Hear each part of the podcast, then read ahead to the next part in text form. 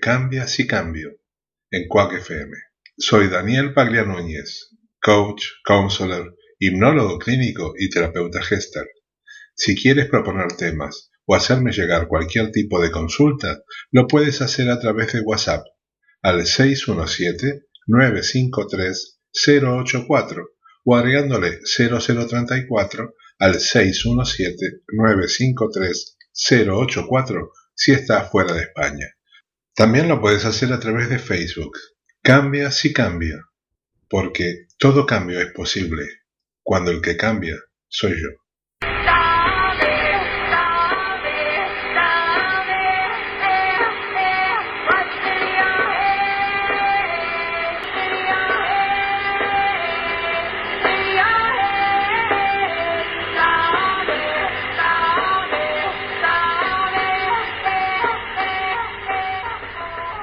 Hoy, en Cambia y Cambio, entrevisto al director del coro de Oleiros, las corales Fonte de Souto de Culleredo y Alembranza de Sada, Luciano Lago Padín. Pero antes, la sección Respondo tus preguntas en Cambia y Cambio. Recuerda que para hacerme llegar tus consultas, lo puedes hacer a través de WhatsApp al 617-953-084 o agregándole 0034 al 617-953-084. También lo puedes hacer a través de Facebook. Cambia si cambio. Aquí comienza respondiendo tus preguntas. Fabiana me solicita le brinde información sobre hipnosis ericksoniana. Es un método por el cual eh, uno se conecta con el hemisferio derecho. Ahí radica las emociones, la creatividad. Es el hemisferio que no tiene contacto directo con la parte consciente, sino que lo hacemos a través del inconsciente. Este entrenamiento a través de la hipnosis permite que uno llegue en forma consciente a ese, a ese hemisferio, logrando por supuesto muchísimos beneficios. Porque la mayoría de las decisiones que tomamos las tomamos con la información que nos llega a ese hemisferio en forma inconsciente. La tomamos a través de la información que llega a ese hemisferio sí podemos acceder en forma consciente, utilizando a su vez las emociones y la creatividad, los resultados serán mucho más eh, positivos y tendrán por supuesto una mayor incidencia en nuestra vida cotidiana. Dicen que la hipnosis ericksoniana va hacia la solución y no al motivo por el cual se genera el problema. En ese sentido estoy de acuerdo. Pero también tenemos que sacar el miedo que genera la palabra hipnosis, ya que el espectáculo ha hecho que la gente piense que la hipnosis sirve para hacer que una persona se coma una cebolla y que luego de eso no se acuerda absolutamente de nada. Con este tipo de terapia, con este tipo de técnica, la persona está totalmente consciente de lo que hace. Es un estado alterado de la conciencia, es un estado eh, de relajación profunda, pero el paciente o consultante siempre está en dominio de sus facultades, nunca pierde el contacto con la realidad. Y no es más que una forma de entrenar a nuestra mente para poder manejar en forma directa y positiva ambos hemisferios a voluntad. Puedes utilizarlo, te va a ayudar muchísimo, porque este tipo de entrenamiento sirve para manejar el dolor, sirve para sentirse más contenido y sirve para sentirse uno dueño de sí mismo. Porque uno empieza a conocerse mejor y al conocerse mejor uno tiene mayor seguridad. Alberto de, Ponferrada me pregunta sobre biofeedback, si sé qué es, cómo se puede hacer para acceder a, a biofeedback. Mira, hoy día las personas que realizan terapias con biofeedback utilizan sensores. Es una forma de entrenamiento donde la persona en forma de eh, conciencia activa hace que su mente domine sobre su cuerpo. Biofeedback es un término para denominar lo mismo que hacen los yogis desde tiempos inmemoriales con el manejo de su cuerpo a través de la mente, logrando interferir en el funcionamiento de los órganos como así también de todo el cuerpo. A diferencia de como se hacía antes, a través de largos años de entrenamiento para lograr ese dominio del cuerpo, hoy el paciente es conectado a sensores. Durante el proceso de entrenamiento, esos sensores generan y recaban información que luego será contrastada con otros informes al hacer el mismo tipo de práctica. De esa forma el paciente puede dirigir directamente eh, su energía a esos ejercicios para lograr el objetivo planeado y especificado. En pocas palabras, a través de los sensores, el paciente y el terapeuta detectan si el pensamiento de la persona está influyendo directamente en una parte del cuerpo. Eso le permite, a través de la información, generar el mismo tipo de concentración o ejercicio para continuar afectando esa parte del cuerpo, con otros informes de otros ejercicios que la persona está haciendo para lograr los mismos objetivos. ¿Cuál es la ventaja? Que a través de estos sensores la persona no tiene que estar eh, probando distintos métodos o distintas formas. Tiene los resultados en forma directa. Es decir, supongamos que yo sufro de taquicardia y a través de biofeedback quiero controlar que el corazón no se dispare, que sus latidos sean armónicos. Enfoco mi cerebro a los latidos del corazón, lo visualizo y trato que ese latido sea cada vez más lento o más armónico con el siguiente. Cuando los sensores me dicen que estoy afectando el órgano, solo tengo que seguir el mismo proceso que estuve haciendo para lograrlo. Los yogis antiguamente lo lograban, pero después de muchas pruebas de verdad y error. Es positivo, es una buena técnica porque a su vez, uno eh, trabaja muchísimo con la relajación, trabaja muchísimo con la respiración y se puede aplicar a distintas formas y a distintas cosas. ¿Qué puede ir? Desde el frenado de una hemorragia hasta mm, el funcionamiento de un órgano tan importante como el corazón. por supuesto, si un órgano como un motor trabaja correctamente, la duración de ese motor va a ser mucho más larga y más profunda. Hasta aquí respondo tus preguntas, pero recuerden que para cualquier tipo de consulta, transmitir dudas o proponer temas, lo pueden hacer a través de WhatsApp al 617-953-084 o agregándole 0034 si están fuera de España. También lo pueden hacer a través de Facebook. Cambia si cambio. No tenemos más tiempo debido al interesante reportaje que viene a continuación. Pero alcemos las copas y brindemos con el coro de Oleiros. nuestras copas, llenas de vino viva el beber, viva el amor,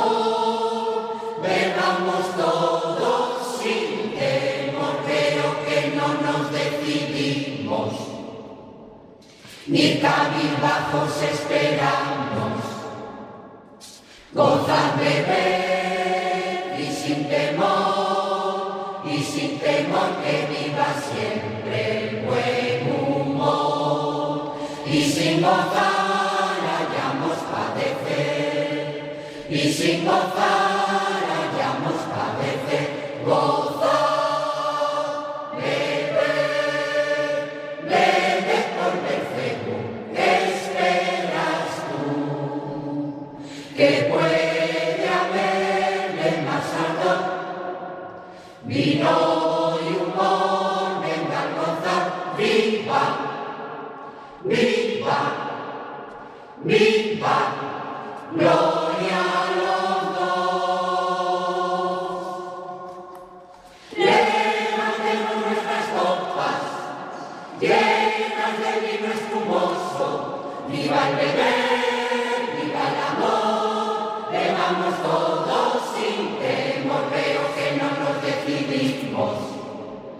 y cabizbajos esperamos, gozar, beber,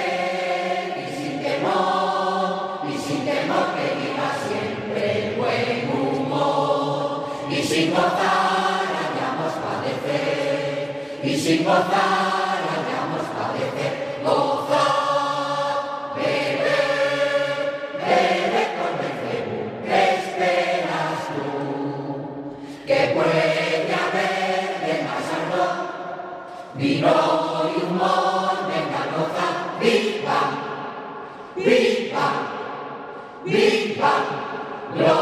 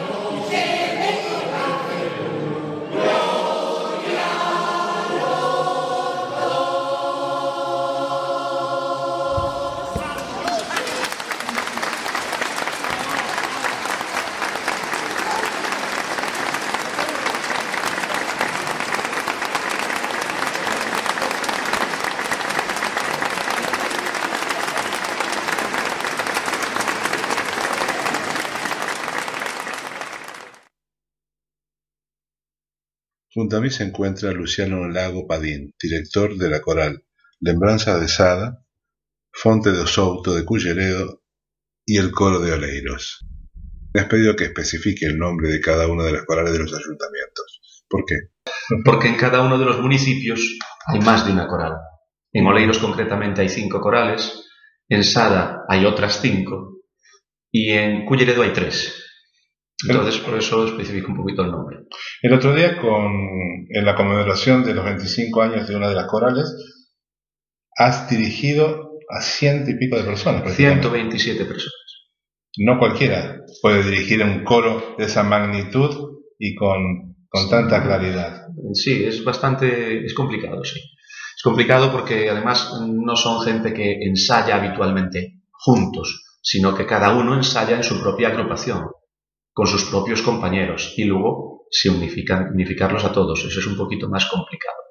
Hicimos algún experimento ya así, incluso hemos hecho experimentos con hasta 720 personas. 720 personas que también he dirigido en a lo que es la Federación Coral Gallega, en algunos conciertos, en Lugo concretamente o en Lalín, y, y sí, se reúnen pues mm, componentes de más de 20 corales y en aquel momento éramos 720. Ah, ¿Qué ocurre? Que eso se canta una cosita así, Correcto. cada uno como la sabe y a su manera y sin poca exigencia.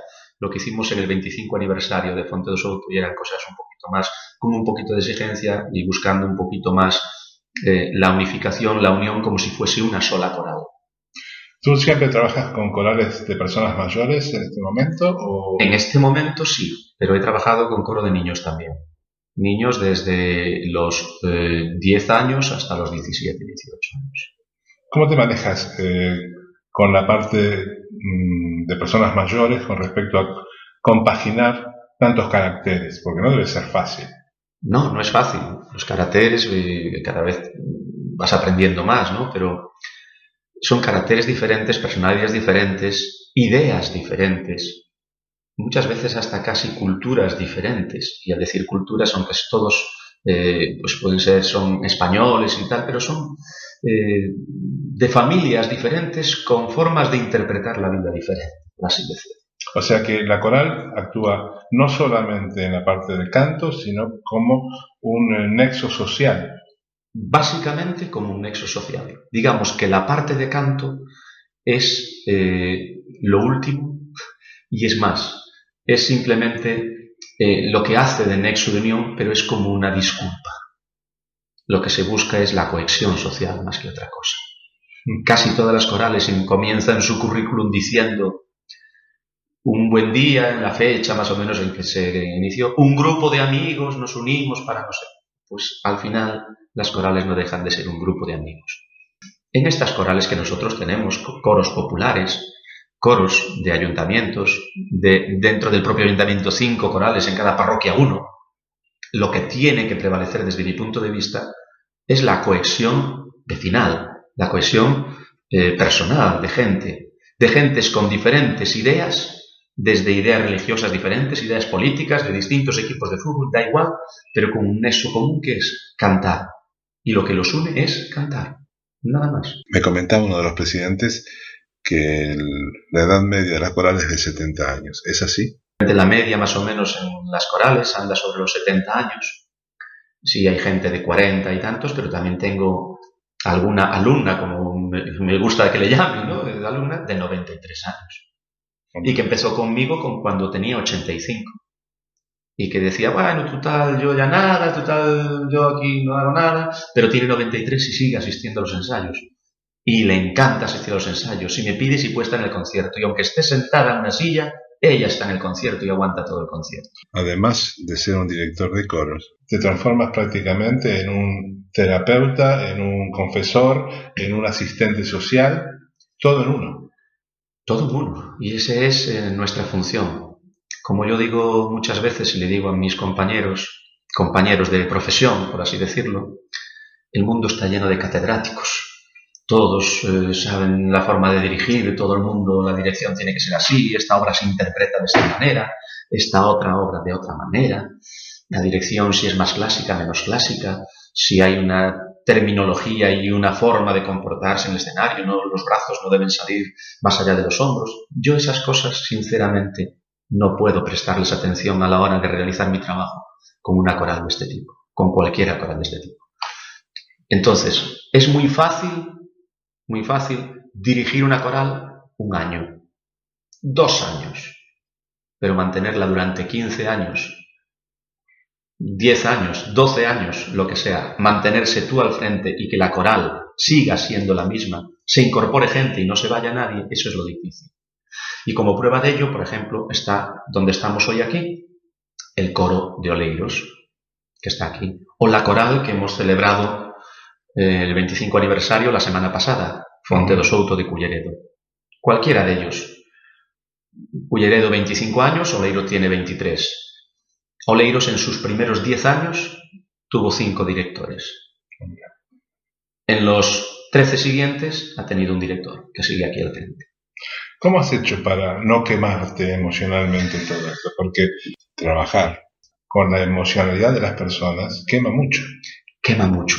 Mm, la pregunta es ¿por qué no me he quemado? No estoy yo tan seguro de que no esté quemado, pero sí creo que eh, no puedo dejarlos colgados tampoco. Después de haber visto cómo trabajas, con qué amor trabajas y qué comunicación eh, y lenguaje corporal tienes con la gente que diriges, no estás quemado. No estoy quemado, es decir, en el sentido de que puedo estar algo cansado, pero quemado no porque lo que hago me gusta partiendo de eso. Y la base principal y que yo trato de transmitirles a ellos en cada ensayo es que yo no hago los conciertos para el público que me está escuchando. Yo para, primero, para que haga el concierto es para mí mismo. Y en segundo lugar, para mis coralistas. Ellos son los que principalmente tienen que disfrutar del concierto. Si ellos disfrutan del concierto, el público disfrutará del concierto. Ese disfrute lo podemos apreciar en cómo el coro de Leiro se interpreta en Nabucco.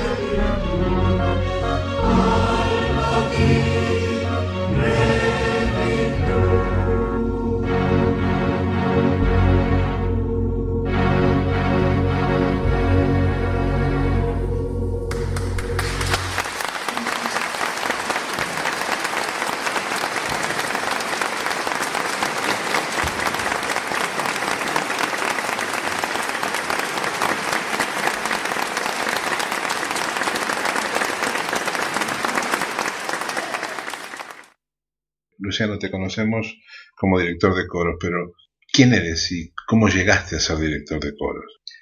Pues mira, Luciano es un chico que nació en una aldea de Villa García de Rosa hace ya algo más de 50 años.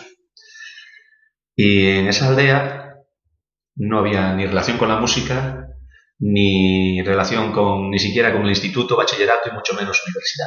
Era una aldea donde yo empecé a mis 5 o 6 años a ir al colegio, todos juntos, íbamos todos.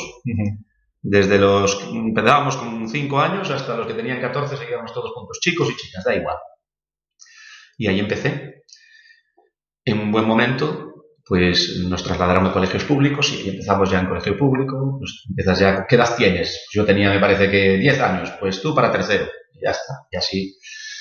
Me gustó, se me daba bien el estudio, se me daba mejor que digamos que mi entorno, en el entorno en el que yo estaba, me gustaba mucho más estudiar que andar por los montes o, que tampoco no me quedó más remedio que trabajar el campo, como, vamos, evidentemente como buen gallego había que trabajar el campo. Y sí, tenía que trabajar el campo y mi abuelo tenía sus vacas, sus arados y sus carros. Como había que ayudar a la familia. Había que ayudar en la familia. Y eso también supuso un enriquecimiento para ahora yo a la hora de afrontar ciertos conciertos e interpretar ciertas canciones, sobre todo tradicionales, que hay gente que dice, bueno, es que yo como nací en Coruña o en otro sitio, no sé, pero no tuve esa relación, no tengo ese sentimiento Con el campo. con el campo, ¿no? Con Una la canción, gente yo que sé, de Fuxamos Ventos, de Sementeira, de, o Carro, yo que sé, esas cosas no las tiene. En cambio, a mí sí me hacen sentir algo. ¿Por qué? Porque lo he vivido. Las veces que te he visto dirigir es lo que me has transmitido, una gran vivencia en cuanto a, a la temática de las canciones. Y esa transmisión solo se da en personas que lo han vivido. Eh, es, eh, evidentemente tiene que ser así. Es decir, yo así lo siento, lo he vivido y lo, y lo siento. Y en aquellas cosas que no he vivido, por ejemplo, pues trato de aprender de los que los han vivido, ¿no? Yo mi relación es más con el campo, por lo tanto, si hay una canción marinera, pues quizá me cueste un poquito más interpretarla, pero si esa canción marinera dice algo que también mm, podría decir eh, alguien del campo, entonces sí me llega. Hay una canción que a mí me encanta, que es Meu amore mariñeiro, también de Fuxamos Ventos, y que cuando la interpretamos es que, bueno, yo creo que le sacamos un partido algo fuera de serie. Le sacan verdadero jugo. Le sacamos jugo porque convertimos ese, esos eh, murmullos que hay inicialmente en la obra pues, en un vaivén, un oleaje y trato de transmitirles, es decir, las sopranos, pues aquí sois como el viento que va, va y viene con una suave brisa. Aquí las contraltos son un poquito ya de oleaje sobre la marcha. Los tenores sois ya un mar profundo, ya sois un oleaje más profundo. Y los bajos sois ahí, pues capitanes que vais ahí en proa mirando como el barco sube y baja transmitirle un poquito la idea para que de verdad también lo sientan. Y yo cuando lo, dirijo y ellos realizan esa interpretación y cuando realmente sale bien, es que te hace sentir como si fueras tú en la barca. Luciano, ¿a qué edad comenzaste a estudiar música? Yo empecé a estudiar música a los 11 años. Mi única relación con la música era un tío mío que había sido músico y había sido de aquellos músicos que también empezó a estudiar por salir de la tierra y se marchó a estudiar música. Fue un gran músico allí en Villa García, perteneciente a la banda municipal de música, y de allí se marchó en tiempo de la guerra, pues le tocó estar en la guerra, y a la vuelta, pues estuvo en la Escuela Naval Militar de Marín, también como músico en la banda militar, y de ahí se fue a Santiago de Compostela, donde tocó en la orquesta de la catedral. Era mi única relación, pues un señor mayor que vivía allí en Santiago, que yo lo veía una vez cada dos meses al año. Pero ese Señor cada vez que venía siempre me transmitía pequeños mensajes y grandes consejos. Siempre. Es la persona que, más que mi padre, que mi abuelo, que nadie, era un tío, al mismo tiempo que tío mi padrino, pero siempre venía, pues, o con un recorte de periódico, mira esto, ¿tú qué opinas? Mira esto, haz esto, siempre con consejo, estudia. Y empecé a estudiar música a los 11 años en una academia donde íbamos todos allí y el profesor nos daba de todo, tanto daba de clarinete como el de saxofón, como el trompeta, daba todo. Y empecé a estudiar lenguaje musical. Me gustó. Empecé a tocar música tradicional con la gaita gallega, tamboril, pandereta, esas cosas que, que empezamos los niños y nos divierte. Pero a mí me gustaba más la música y seguí estudiando música. Y ya terminado lo que era octavo de GB, buen día llego a casa y mi padrino, ese tío mío, me había traído un clarinete de segunda mano de alguien que pertenecía a la banda municipal de Santiago, y se lo había dejado, dado o vendido, no lo sé. Él me llegó con aquel clarinete y con aquel clarinete empecé a estudiar. Y empecé a estudiar y me gustaba tanto que yo iba a estudiar. Y estudiaba y, andaba con mis ovejas, con las de mi madre. Con el clarinete. Y con el clarinete. Y, me encantaba. Y, y de ahí pues seguí estudiando, seguí, entré en la banda municipal de Villa García, empecé a, como 13 clarinetes, que empiezas como educando, fui pasando a segundo clarinete y un buen día pues el director me dijo, tienes que pasar, necesito que me pases a requinto, que llamamos requinto, que viene siendo un clarinete mi bemol, con lo cual es, automáticamente pasas a solista. Y bueno, esa semana para mí fue loca. Yo todos los días estudiando mañana, tarde y noche porque el sábado había concierto hasta que te sangrara el labio, como se solía decir. Y tiré para adelante y me gustó, me gustó. Y seguí, y seguí estudiando. Luego vino otro director, seguimos, la banda logró sus frutos, hicimos cositas, y en ese impasse de tiempo, pues el profesor que me había dado clase por primera vez se pone enfermo, y yo ya con 18 años, mi lenguaje musical terminado, me proponen pues eh, dar clase allí en la escuela de de lo que es el conservatorio de Villa García. Dije yo, por supuesto, y allí empecé a dar clase. Y mientras estaba dando clase en el Conservatorio de Villa García, pues una coral que existía en Villa García, que se llamaba eh, la coral eh, Santa Eulalia, pues se quedan sin director, que era un sacerdote, el padre Odilo, y me llaman. Y yo, pues dice, hombre, no, que va, yo había estudiado canto coral cuando tenía que estudiarlo en el conservatorio, canto coral, pero no era lo que me atraía en principio. No, pero necesitamos que venga alguien, no sé qué. Y yo se lo dije al director de la propia banda. Dice, vaya usted eh, hasta allí porque necesita un director. dice, no, tú vete delante y yo ya iré. Tú mira a ver cómo es eso, ya me dirás. Y ahí empecé yo a cantar y a dirigir. Y empecé y dice, bueno, sin mucho conocimiento de dirección en aquel momento. Mis conocimientos de dirección eran los que yo había aprendido de los directores que yo había tenido. Y los, el curso de canto coral que tenía son los cursos que se daban en aquel momento que eran obligatorios. Mientras estaba en la universidad, eh, conocí a una gran pedagoga, era una chica americana, Sally Albaut, que era fagotista. Y ahí es donde cambié mi camino del clarinete al fagot. Ahí es donde estudié más pedagogía, ahí es donde aprendí eh, pues, piano, porque me fui a clases de piano, porque antiguamente no se estudiaba piano obligatorio como ahora en los conservatorios, me fui a clases de piano en Santiago, eh, me fui a clases de fagot con esta chica, cada año hacía dos cursos, puesto porque ya tenía lo de clarinete, tenía de todo lo demás, entonces cada año hice dos cursos, y ahí es donde pude avanzar un poquito más. En ese impasse, seguía yendo a Villa García a, dirigir la coral, a seguir tocando la banda, a dar clases en el conservatorio. Y se creó otra coral en el mismo conservatorio, pero de gente mayor. Fue mi primer coro de gente de la tercera edad. La pedagogía eh, te ha servido desde ese primer coro de la tercera edad a estos coros que interpretan canciones en el Vaticano o que se presentan en un certamen internacional en Praga? Sí, primero mentalizarlos muchísimo de que es muy importante lo que están haciendo. Mentalizarlos y hacerles ver que no son los mejores, pero lo que están haciendo lo hacen bien. Y no se pueden comparar con nadie, ninguno de ellos, y procuro que ninguna coral se compare con nadie. No es por comparar, pero sí para disfrutar. Escuchemos al coro de Leiros en Ojos de España.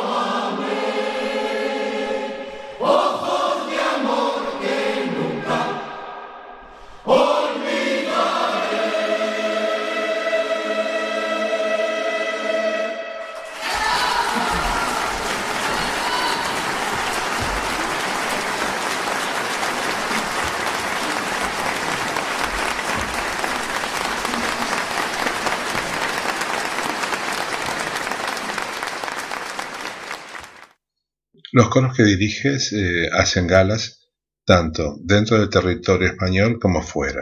Tú también te encargas de armar las posibilidades de estos viajes? Me refiero al lugar, no, no, no la estructura de la logística. La logística no, porque para eso hay unas muy buenas directivas que se encargan de ello, pero sí que las ideas de ir a Roma, por ejemplo, fue una primera experiencia y para ver cómo resultaba, y no solo cómo resultaba a nivel eh, de una sola coral, porque de una sola coral hemos hecho viajes pues, a Valladolid, a Portugal, eh, a Benidorm, a Lloret de Mar, dentro de España, pero a una sola coral.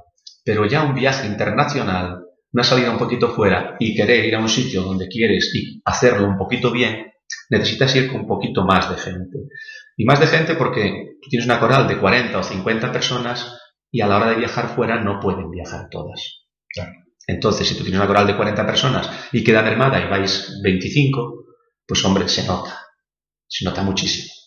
Pero si juntamos a 40 de aquí, 40 de allí, 40 de allá, y al final llegamos a conseguir pues 50 o 60, ya es una gran coral. Claro. Porque ya los que aparentemente iban a ser 25 se sienten respaldados por otros 25.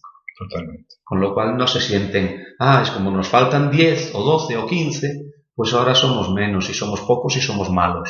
No, no. Seguimos siendo los mismos, pero además reforzados con otros que también se podían sentir mal, pero que se unifiquen.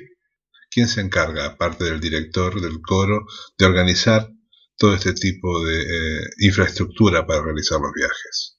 El director y las directivas de cada coral. Y dentro de las directivas, los presidentes de cada una de las corales. Hay tres presidentes, la coral y la suya, nos reunimos habitualmente para este programa, venimos reuniéndonos desde diciembre ya, diciembre, enero, una vez al mes más o menos, y, organizando un poquito todos. Luego esto se contrata con una agencia de viajes que las, a la que ellos ya le exigen pues lo que queremos, lo que no queremos, necesitamos o no necesitamos. Evidentemente, somos eh, mucha gente mayor. Hay algunos que no pueden viajar precisamente por temas de salud, o bien porque tienen operaciones recientes, operaciones que tienen que hacer, consultas médicas que tienen que asistir habitualmente, que no pueden viajar. Y entonces, bueno, pues eso, eh, digamos, lo que hace es eh, concentrar a todos aquellos que voluntariamente puedan ir, voluntariamente quieren ir y se encuentren en condiciones de ir. ¿El costo de todo este movimiento lo hace la misma gente de la coral? Inicialmente todo eso lo financia la propia coral, cada uno de los, de los coralistas lo financia.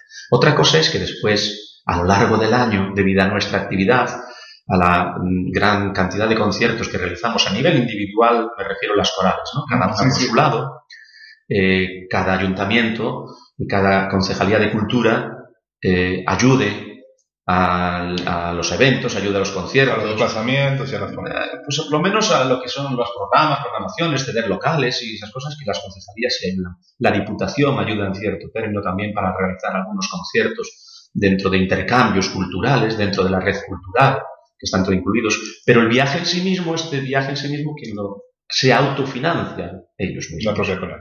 La propia coral. El trabajo de llevar alegría y música a los hogares de tercera edad o, o a los hospitales, ¿es iniciativa de ustedes? Ahora que ya nos conocen, que ya la iniciativa partió pues hace ya unos años de las propias directivas de mm, vamos a cantar allí en Navidades o en Carnaval o en ciertas eh, fiestas o eventos que pudieran tener en los centros de tercera edad, a partir de ahí ya nos conocen, ahora ya nos llaman directamente. Ya, ahora tenemos que programar un calendario para no coincidir porque en el mes de diciembre es que es desde el 1 de enero hasta, o desde el 1 de diciembre hasta veintitantos, tenemos todos los días en algún sitio, alguna cosa siempre. Es un trabajo de reciprocidad y de entrega. La gente de la tercera edad que va a cantar, la gente de la tercera edad que lo recibe y la transmisión de esa gente que lo recibe, transmitiendo todos los recuerdos que la música hace que evoquen. Los grandes éxitos es conseguir el repertorio adecuado para el lugar al que vamos. Ese es nuestro gran éxito. ¿Tú te encargas de eso? Siempre. El repertorio es algo básico mío y desde luego para mí, para mí, desde mi punto de vista y de estos 30 años de experiencia, eh, el éxito que, entre comillas, hayamos podido tener siempre básicamente se debe a la elección del repertorio. Te voy a hacer una pregunta personal. ¿Por qué entre comillas? Entre comillas porque, bueno, eh, como vivo otro mundo donde formé parte de lo que es el consorcio para la promoción de la música, Orquesta Sinfónica de Galicia, Coro de Galicia, tengo a mi hijo cantando en el coro Gauss, sé ese otro mundo y lo Claro. conozco, Claro, pero, porque son coros profesionales y lo conozco. Eh, pero bueno, vale. Eh, una cosa es un coro profesional. Gente preparada en la música, eh, metida en toda la actividad musical. Y otra cosa es lo que tú estás haciendo con estos coros, que creo que no son profesionales, pero se- ellos se presentan y se esfuerzan como si lo fueran. Entonces, realmente eso de, entre comillas, es sacarte el mérito que le sacas a estas personas. Sí, bueno, pues quitamos las comillas Claro. y digamos, nosotros tenemos nuestro éxito, no se puede comparar con nadie, como yo decía antes, es nuestro éxito, No son profesionales, nada más. perfecto, pero actúan como si Pero fueran. cuando vamos a cursos de dirección, cursos que tenemos de directores, y veo otros directores, a veces no sé, cuando son 20 directores que están diciendo una cosa y tú dices otra, parece que el equivocado eres tú. Porque al final todos, no, no, hay que buscar la calidad y el que no valga, no vale, y el que no valga, no sé qué. No, no, es que yo, no, yo, yo le hago una prueba al principio, yo no sé qué. Yo jamás le hago una prueba a nadie que quiera venir a cantar al coro. ¿Hacerle una prueba? ¿A quién? O es un profesional y llega con los nervios de acero, o si no, el que viene ahí y todo el mundo mirando papel y nunca cantó en la vida, ¿qué le vas a decir? ¿Ponte a cantar y hazlo lo mejor que nunca? No, Sí, yo no le hago prueba. ¿Usted quiere venir a cantar con nosotros? Venga, disfrute, siéntese ahí. Yo lo escucho dos o tres veces en medio de todos los demás. Miraré si afina o no afina. Miraré si su voz será de soprano, de tiple o contralto, o si es hombre, barítono, bajo, tenor. Diferenciar un poquito dónde está y luego tratar de ponerlo y hacerle que se sienta bien en el sitio en el que se le asigna. Nada más. A partir de ahí tiene un largo camino. Si yo ya le corto las alas al principio, poco va a volar. ¿Cómo haces eh, para lograr que personas desafinadas, eh, como decía Strauss, es el más maravilloso de los instrumentos, pero el más difícil de afinar? Muy difícil. ¿Cómo haces para lograr que esas personas eh, empiecen a afinar, se incorporen armónicamente al coro? Eh, No es un trabajo sencillo. Muy difícil. Es muy difícil y con mucha paciencia. Pero no mucha paciencia por mi parte. Mucha paciencia por parte de ellos. Tienen que, tiene que gustarle de verdad. Porque si una persona afina, afina al principio. Con la primera nota que da, ya afina. Y dice, concho, pues bien.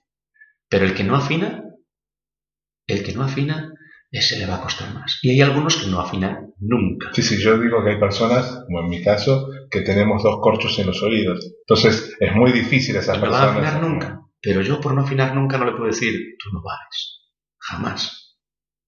Jamás. Haré lo posible para que, bueno, si es una mujer y no puede cantar en las sopranos, a ver si vamos a intentarlo en las contraltos. Y si no puede en las contraltos, irá con los tenores. Y si no puede con los tenores, con los bajos. Y si no puede con los bajos, que sonría. Pero no la puedo echar del coro.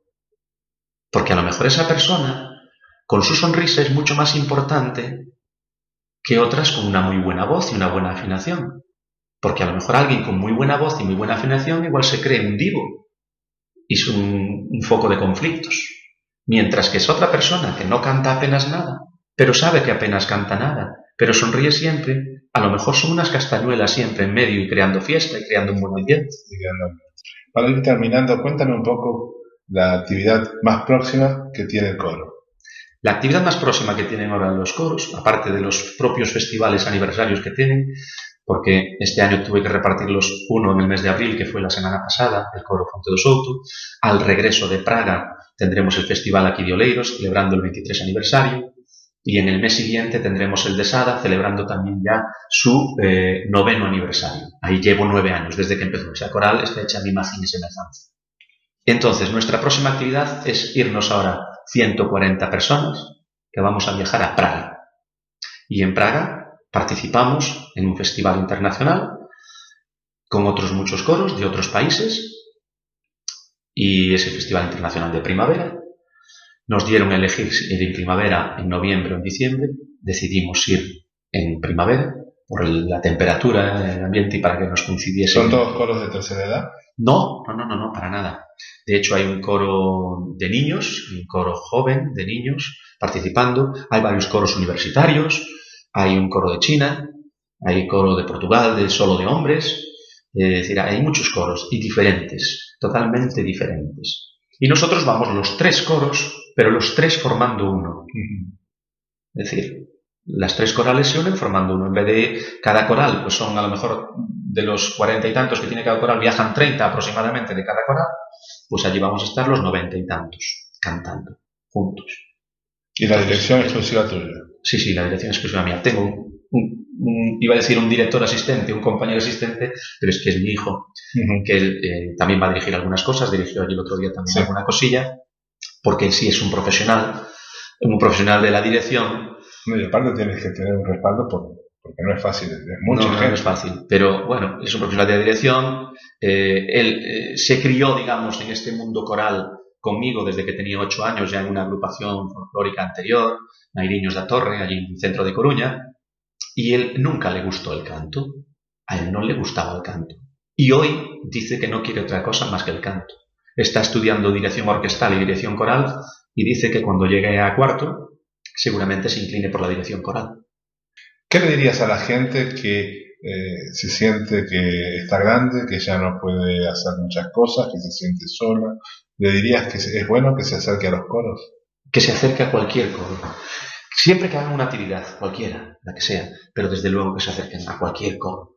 Porque para mí eh, no hay mayor satisfacción que ver a la gente cuando viene a los ensayos. No a un concierto, sino que viene a los ensayos. Y si algún día no puede haber ensayo, ver cómo lo echan de menos. Y si le doy una semana de vacaciones, como dicen, oh, oh, y no hay para la semana ensayo. Eso es una satisfacción muy grande. ¿Qué les diría? Que vengan, que vengan, que canten, que canten siempre que puedan, siempre que puedan. Porque si decían que la música amansa las fieras, nosotros, no siendo fieras, no tenemos que amansar nada, simplemente disfrutar. Disfrutar y disfrutar, nada más. Aparte, el hecho de cantar les mejora la circulación, les mejora eh, todo el sistema interno, el sistema parasimpático, le da buena onda y la buena onda indudablemente sana. Luciano, gracias por tu tiempo, mucha suerte en Praga, Muchísimas gracias. espero que podamos volver a hacer otra entrevista cuando venga y nos cuentes cómo, cómo les fue, cómo, cómo participaron en el, en el, en el Pues lo programa de coros Lo y intentaremos. suerte. Pues muchas gracias. muy bien. Solo contarte como anécdota, Daniel, que eh, nuestra primera, primera experiencia que fue en Roma, y fue en el Vaticano concretamente, una vez finalizada aquella misa, que salió de verdad sublime, salió porque allí es una iglesia donde suena bien, acompañados por el organista oficial de allí de la Basílica de, de San Pedro, y terminar aquella, eh, aquella misa y el canto final fue María, este canto que pudiste Ujú. escuchar el otro día. Se nos, nos supo a poco. Queríamos seguir cantando. La satisfacción fue tal que al finalizar cada uno no sabía a quién poder abrazarse. Todo el mundo necesitábamos abrazarnos a alguien. Todos allí compañeros, conocidos, no conocidos, los que viajaban con nosotros que no formaban parte del coro. Todo el mundo necesitaba abrazarse a alguien. Fue una experiencia inolvidable. Y espero que en Praga se pueda repetir. Seguro que sí. Pues Gracias. muchas gracias. A ti. Gracias. Participar de estos coros genera amistades, y las amistades han generado un sinnúmero de canciones. ¿Y qué mejor que escuchar Amigos para siempre, interpretado por el coro de Oleiros?